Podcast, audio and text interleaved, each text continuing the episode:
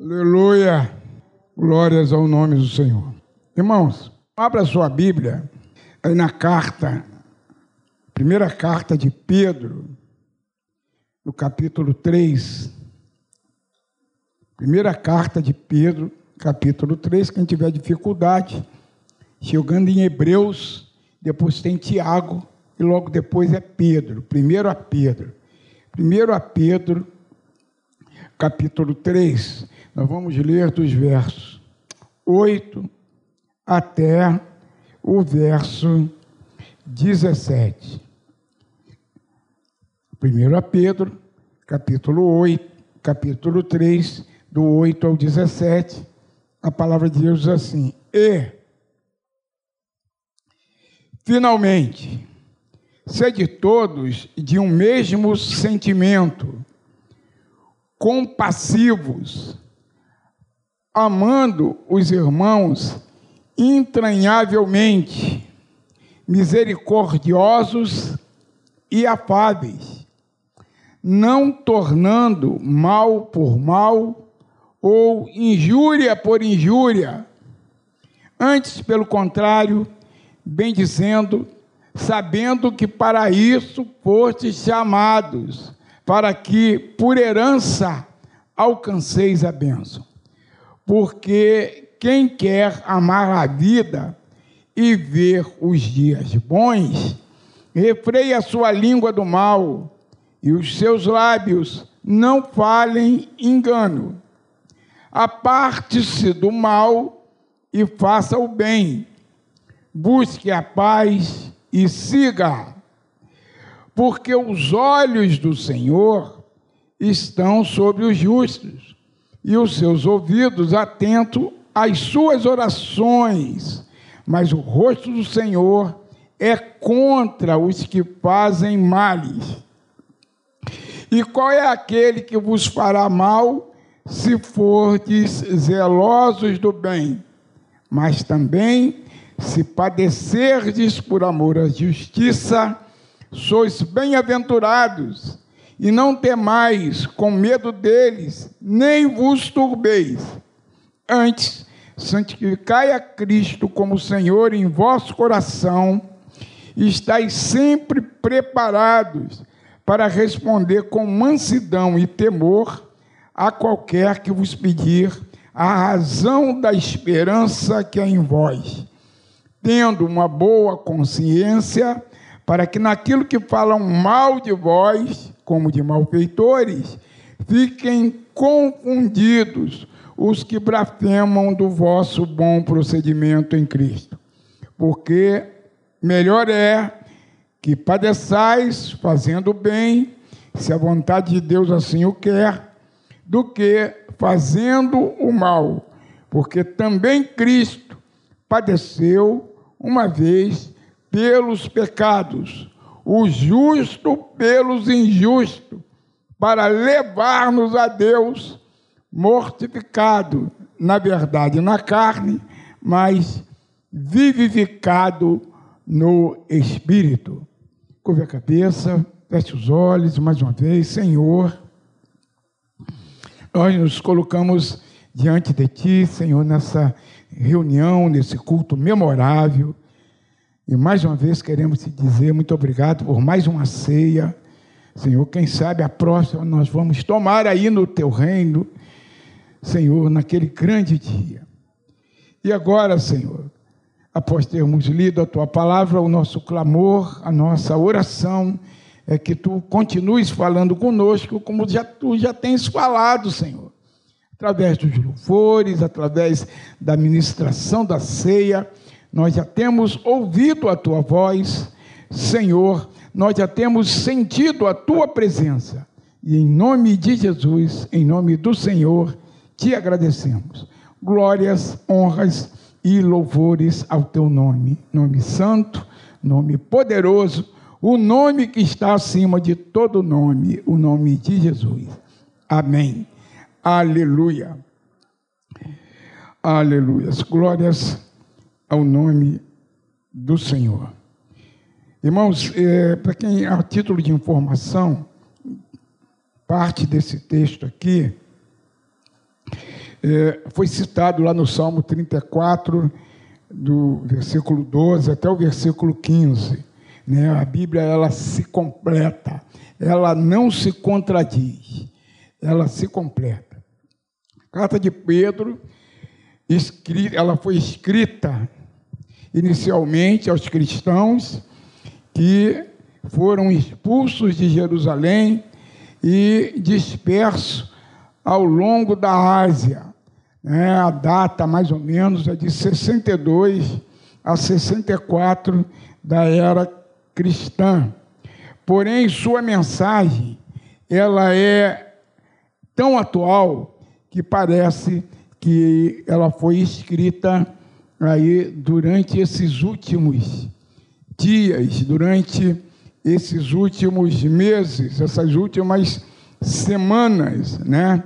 A gente observa de uma forma sutil que há uma conspiração satânica para parar a igreja e para perseguir os cristãos. Eu coloquei em alguns grupos, sabe, uma reunião que houve, uma reunião que houve é, na redação de uma das grandes redes de comunicação desse país, em que foi tratado o assunto sobre impedir a igreja de funcionar e colocar culpa na igreja pelo aumento do número de pessoas que estão contaminadas, colocar culpa na igreja.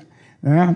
Então, é, é segundo uma, uma informação oficialíssima, sabe, não é fake. É, o pastor Patrick ele colocou no grupo, ele não disse o, o nome da rede, mas a gente pode imaginar qual foi.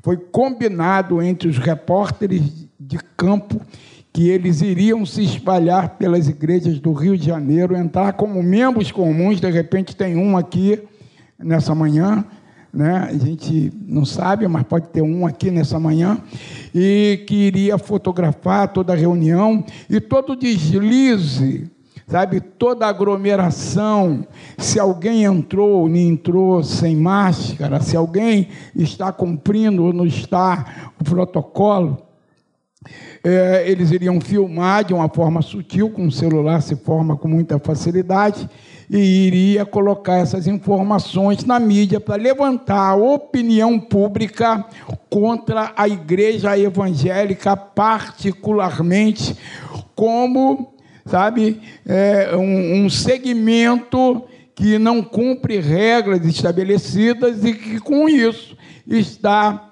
é, contribuindo para esse aumento de pessoas infectadas. Isso é uma coisinha só que a gente sabe, sem, sem contar que a gente é, recebe alguns vídeos de pessoas que chegam ao cúmulo de se colocar à disposição para até agredir os crentes evangélicos. Né? Então, é uma perseguição sutil que vai aumentar cada dia mais entendeu? Vai aumentar cada dia mais. Eu recebi um vídeo, por exemplo, de uma cidade de São Paulo, do interior de São Paulo, Votuporanga, tá?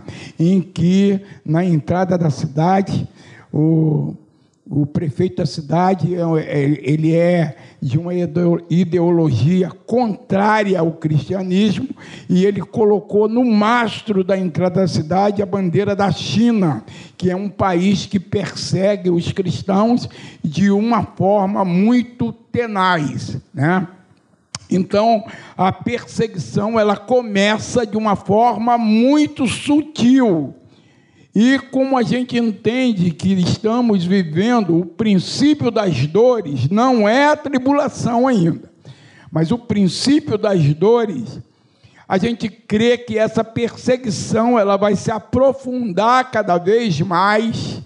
E a gente tem que estar preparado para isso. Essa carta, esse, essa carta de Paulo, ela foi escrita nesse contexto de perseguição de 62 a 64, no momento em que os cristãos em, em todo o Império Romano né, eles enfrentavam uma tenaz perseguição. E a intenção de Pedro era encorajar os que estavam sofrendo duras é, perseguições por professarem a fé cristã a continuarem firmes, a continuarem inabaláveis. Essa perseguição ela havia começado em Jerusalém, né, por um grupo mais específico, não dá tempo, mas a gente conhece como começou a perseguição. Né, o primeiro a ser, a ser decapitado foi Tiago, e dali a perseguição se aprofundou e houve a dispersão por todo o Império Romano e chegou ao seu ponto mais forte quando Nero César ele manda incendiar Roma e ele coloca a culpa nos cristãos, né? E desencadeou isso uma perseguição terrível. Os cristãos daqueles tempos que estavam em Roma, eles eram levados aos circos, né, romanos servindo de divertimento à turba, e ele era, eles eram comidos né, por animais selvagens. Então, nesse momento, os cristãos eles foram considerados pessoas hostis à cultura romana. Os cristãos foram perseguidos tenazmente por todo o império romano. Hoje não é diferente, né? Hoje não é diferente. Hoje nós somos considerados pessoas hostis para essa ideologia que está se infiltrando na América do Sul, lá na Venezuela já está praticamente oficializada, na Argentina já está particularmente oficializada e aqui no Brasil está entrando com uma força muito grande e com um apoio de uma sociedade, né, que ainda não tem tido um encontro com Deus, não conhece a Deus na sua totalidade e que tem abraçado isso. E de certa forma, irmão, isso tem entrado dentro da igreja. Tá?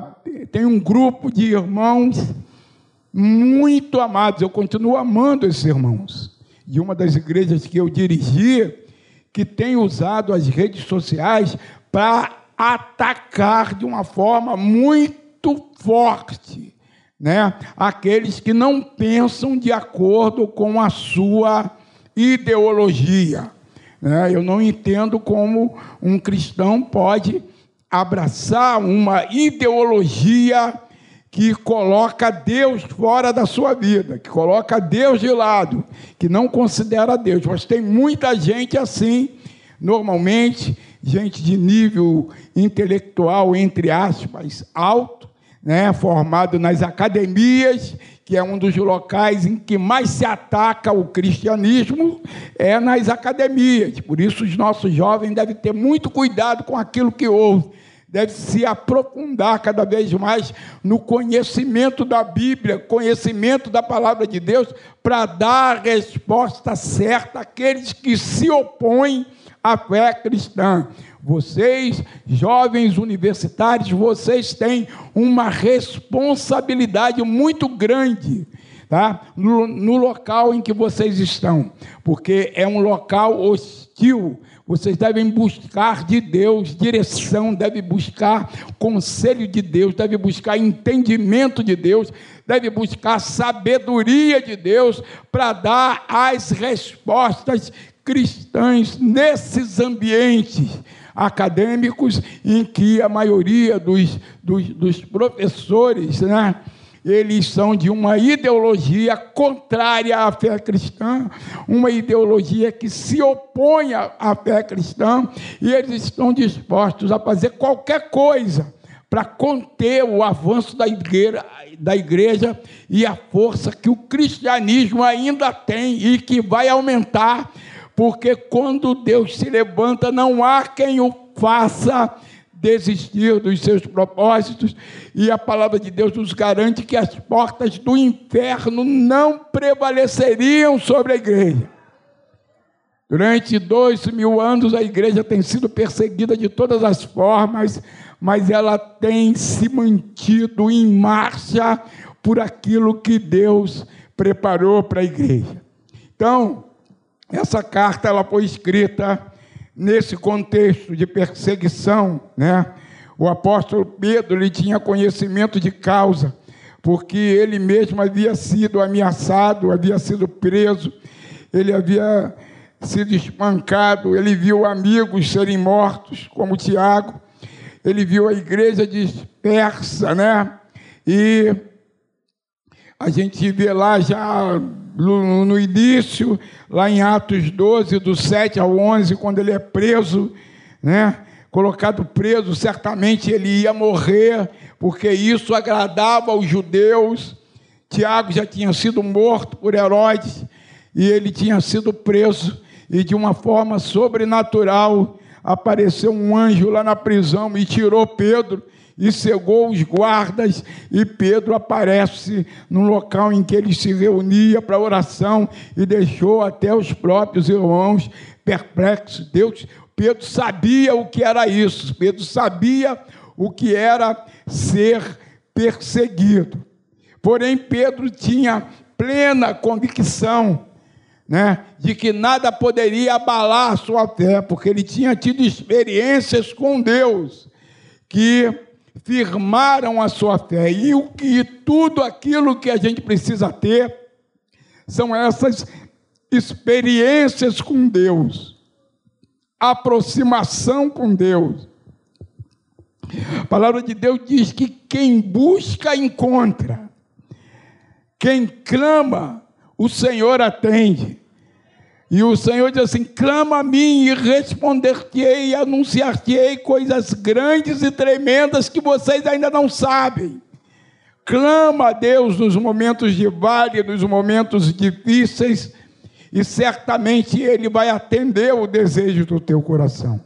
Vivemos tempos difíceis, tempos de uma perseguição sutil, tempos de luto, tempos de tribulação tempo, tempos de uma enfermidade que a medicina ainda não tem resposta. De repente, ataca um jovem atleta cheio de saúde, né? E, por outro lado, um velho como eu, convivendo no meio desse negócio aí, ainda não fui atingido. É alguma coisa que está deixando a medicina perplexa, a medicina sem resposta, sabe? Eu agradeço todo dia a Deus.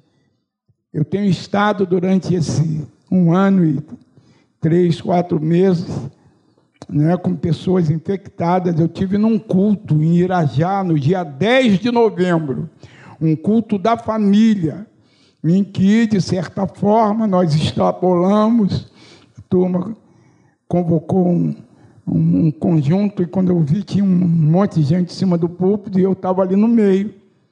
E de todos aqueles que estavam em cima do púlpito, dez contraíram a doença. O Marcelo, que o pessoal conhece, o líder de casais, quase morreu. Testemunho do Marcelo, eu vou trazer o Marcelo aqui para dar o testemunho. Testemunho do Marcelo é algo tremendo. Ele esteve às portas de partir para a eternidade. E, graças a Deus, comigo não aconteceu nada. Então é alguma coisa que ninguém explica. A medicina está perdida. Gente sem nenhum poder aquisitivo que, de repente, é internado numa UPA se livra, enquanto aquele de alto poder aquisitivo, com plano de saúde top, é internado em hospitais de nível muito alto e lá eles partem para a eternidade, bem assim. Então são tempos muito difíceis, são tempos inexplicáveis, mas a nossa oração é que Deus nos sustente, que Deus nos livre disso. É a única saída. Não dá para confiar na ciência, não dá para confiar nos homens, é muita mentira, é muito fake. Isso dá certo, isso não dá certo. É contradição de toda a ordem. Mas a palavra correta vem da boca do Senhor. Ele diz: Eis que estou convosco todos os momentos, até a consumação do século. A gente não pode deixar que essa perseguição sutil, que essa tribulação que nós estamos vivendo nos tire o foco de Deus. A nossa vida, a minha vida, a tua vida está nas mãos do Senhor. E Ele é soberano. Não se desespere, não deixe que o medo envolva a tua mente, sabe? Não deixe que o medo faça você duvidar de Deus. Deus continua controlando todas as coisas. Em meio aos, ao caos, ele não perdeu o controle, sabe? Pedro tinha muita experiência. Uma delas Logo, a primeira, está lá em João 1,42, ele ainda lembrava do seu primeiro encontro com Jesus. Né? Quando seu irmão o levou até Jesus, Jesus olhou para ele e disse assim: Tu és Simão, mas será chamado Cefas, que quer dizer pedra, ou Pedro. Jesus só voltaria a chamá-lo de Pedro em Mateus 16, 18, após Jesus perguntar aos seus discípulos: Que dizem os homens que eu sou? Aí alguns disseram, ah, alguns dizem que tu és João Batista, outros dizem que você é Elias, e tu, Pedro, o que é que dizes? Aí Pedro, tocado pelo Espírito Santo, ele fala: Tu és o Cristo, filho do Deus vivo. E aí Deus o chama de Pedro também. Pois é, e tu és Pedro, e sob essa pedra, essa afirmação, edificarei a minha igreja. E aí aquela aquela aquela certeza, ele diz, e as portas do inferno não vão prevalecer sobre a igreja. E isso tem que nos sustentar. Essa profecia, irmão, ela tem se cumprido durante esses últimos 20 séculos. E o inferno tem se levantado de todas as formas. Mas a igreja, ela nunca foi na história da humanidade tão poderosa. Ela nunca foi na história da humanidade tão atuante. A raiva dessa ideologia que facilita o roubo, que facilita a corrupção, que forma um grupo de privilegiado para dilapidar a nação, o grande ódio dela contra a igreja é isso. Porque nós só estamos tendo mudanças. Nós, eu, quero, eu quero deixar claro que a gente não está defendendo nenhum candidato nem governante, mas só, nós só, vamos, só estamos tendo mudança de um governo federal que, mesmo diante de muitos erros, que são homens que erram como nós, nos últimos dois anos a gente não tem um escândalo de corrupção, de roubo nas altas cúpulas da nação, sabe? E ela está desesperada com isso, porque não tem mais como financiar as suas ideias malignas. Então ataca a igreja porque foi a igreja que contribuiu para que essa coisa mudasse, para que o país mudasse. Não tenha dúvida que sem o apoio da igreja evangélica nada mudaria nesse país. E a gente tem visto a mudança, então eles estão sentindo a força da igreja. Então eles estão querendo conter a igreja de qualquer forma, perseguindo a igreja. Muitas vezes, irmão, Deus permite provações para com o objetivo de nos ensinar e nos exortar, porque Ele, Ele corrige a quem Ele ama. Tem uma citação muito interessante do C.S. Lewis, que diz assim, um texto dele, que expressa isso com muita exatidão. Né? Ele diz assim: Deus sussurra em nosso ouvido lá quando a gente está numa situação muito tranquila.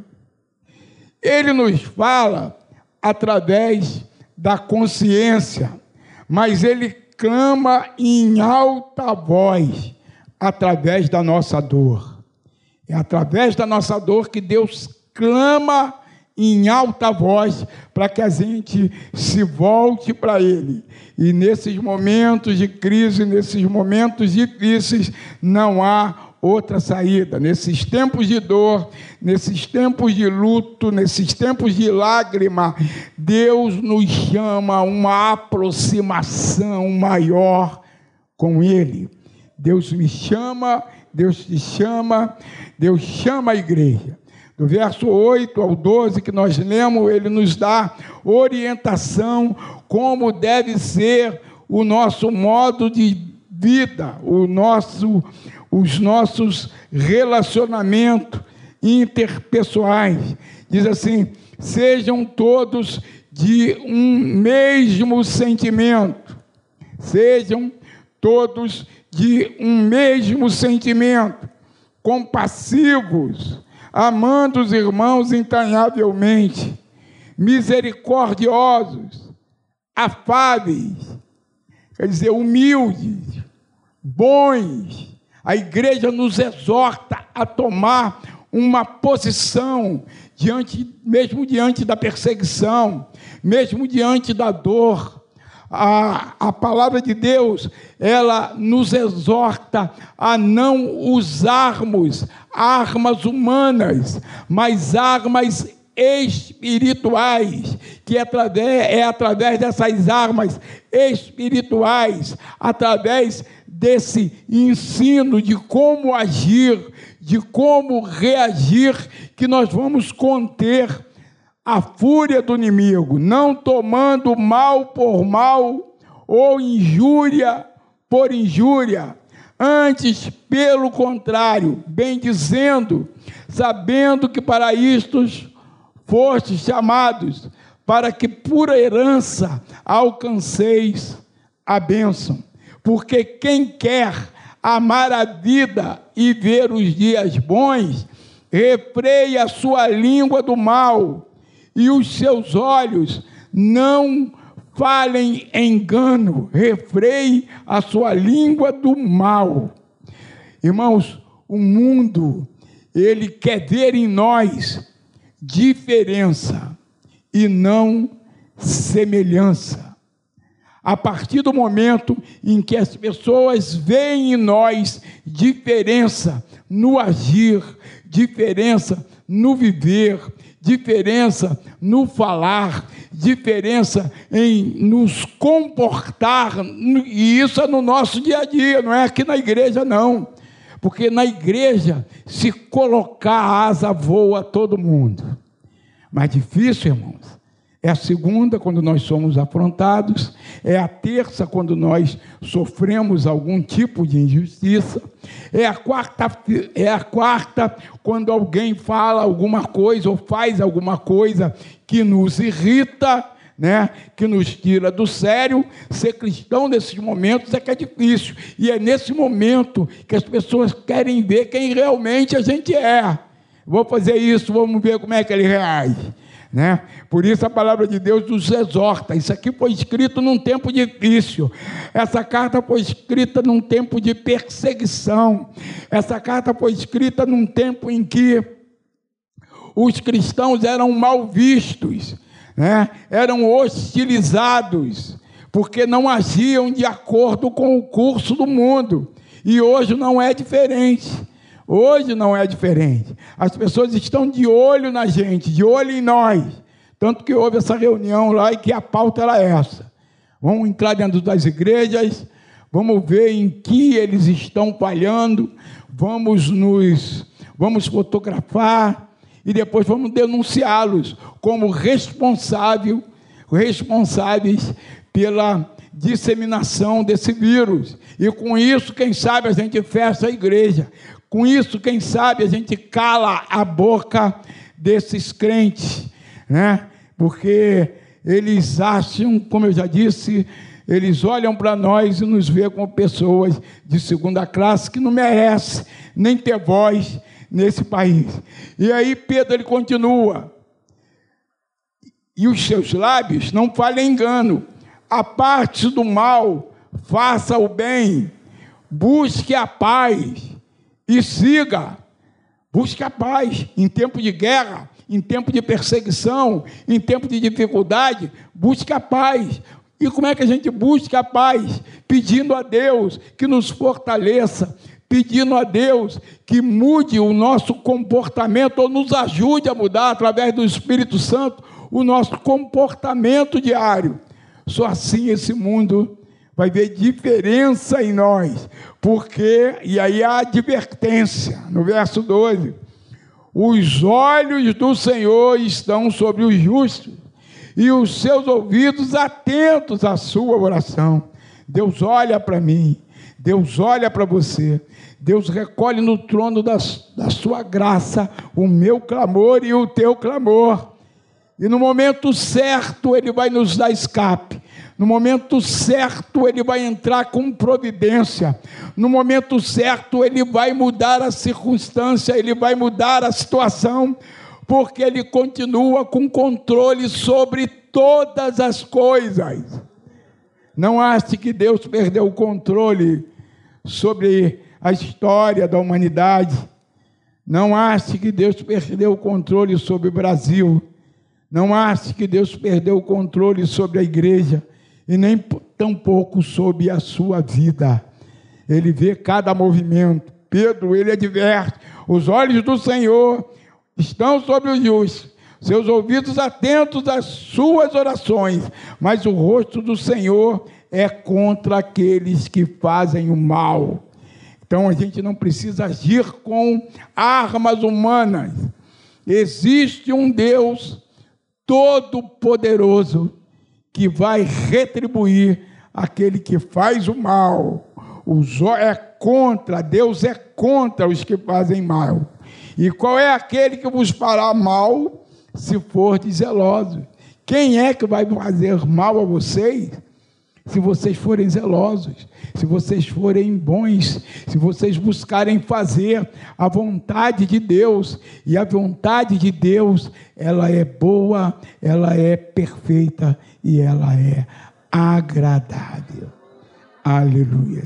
O tempo não dá mais, eu não vou me alongar, a gente teria mais alguma coisa para dizer, mas que Deus nos ajude a enfrentar esses tempos difíceis.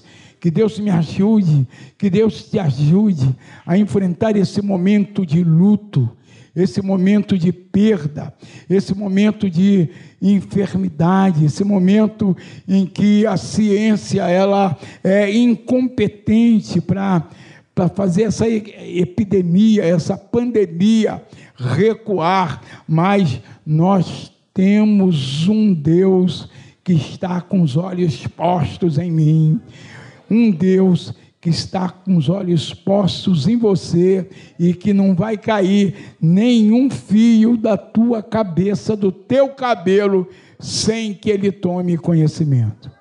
Que Deus nos ajude nesse, nesse domingo de Páscoa, nesse domingo de ressurreição, a meditar sobre a palavra de Deus, sobre aquilo que Deus nos diz, sobre as promessas que Deus tem para nós, as promessas que Ele tem para a igreja, as promessas que Ele tem para a nossa família. O nosso futuro está nas mãos dEle e no tempo certo Ele vai te dar aquele escape que você precisa para essa tua dificuldade que você está vivendo. Que Deus nos ajude, em nome de Jesus. Deus abençoe a sua vida. Glórias ao nome do Deus Todo-Poderoso.